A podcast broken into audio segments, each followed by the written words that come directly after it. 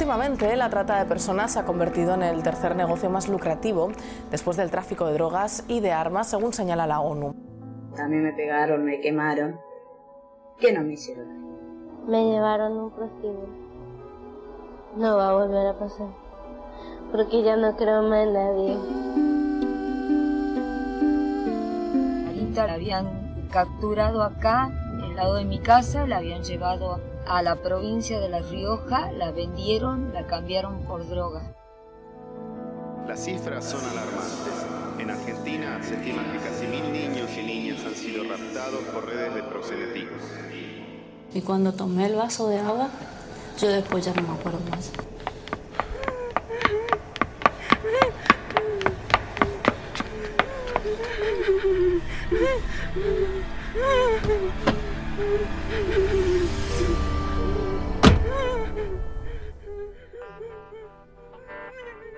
Yo he ido a los estacionamientos, bueno, una se encontraba con una habitación toda llena de moho en las paredes, donde las camas eran de, de madera, de- de- como de cajón de manzana, este, con un colchón finito y ahí donde supuestamente trabajan, donde duermen. No hay ayuda del Estado, ni siquiera hay subsidios. O sea, están por la ley, pero no se cumplen.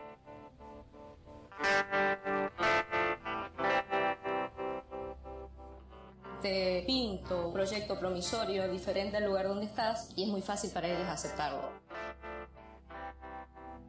Hay muchas causas que no están caratuladas como trata, sino como explotación o como promoción de la prostitución. Entonces no son víctimas de trata, entonces rescate no se hace cargo. Trata no es tenerte encerrada en una pieza y, y violarte, también trata es derivarte directamente a la prostitución, también trata es que alguien pase y te cobre plaza, también trata es que no tengas para comer, también trata es que, que tengas que estar viviendo amontonada, también trata es eh, no tener eh, la posibilidad de trabajo.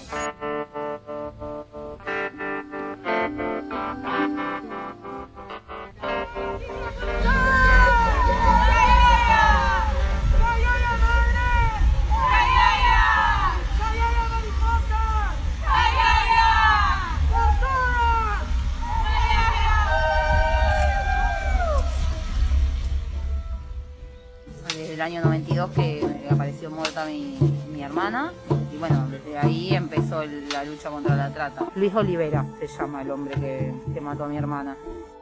Te hacen tomar pastillas anticonceptivas de corrido para no menstruar. A mí me tocó atender hasta 19 clientes en una noche, 24 otra vez. Y la, la explotación del cuerpo, el ser un, un objeto sexual, haber pasado por la mano de tantos hombres. Con los años fuimos hilando y nos damos cuenta de la convivencia judicial, policial y con la mafia, que son mafias. Y acá me dice, no sé cuándo te vas a ir porque yo gasté mucha plata por vos. Hasta que no me pague todo eso no te vas a ir. Eh, Él me amenazaba siempre, vos, si vos llegas a salir de acá y te querés escapar como hicieron la otra, los policías te van a volver a traer y quédate tranquila que acá no salimos.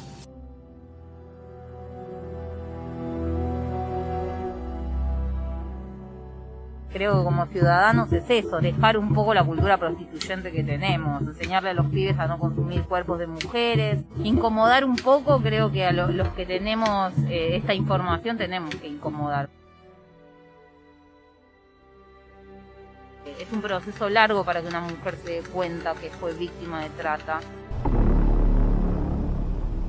Y con esto de que quieren reglamentar la prostitución va a haber más casos. Laburamos para eso, para que la mujer sea libre de verdad, no por es- esa eh, libertad falsa de que con mi cuerpo hago lo que quiero. Cuando hay plata, no haces lo que querés. Porque cuando estás adentro de, de un de una pieza con un tipo que pagó para tener sexo con vos, el único que manda es el tipo. El cliente que consume la trata es tan responsable, tan culpable como el que vende, como el que secuestra, como el que le arruina la vida a una mujer moralmente, anímicamente, le, le- le rompe el alma en pedazos.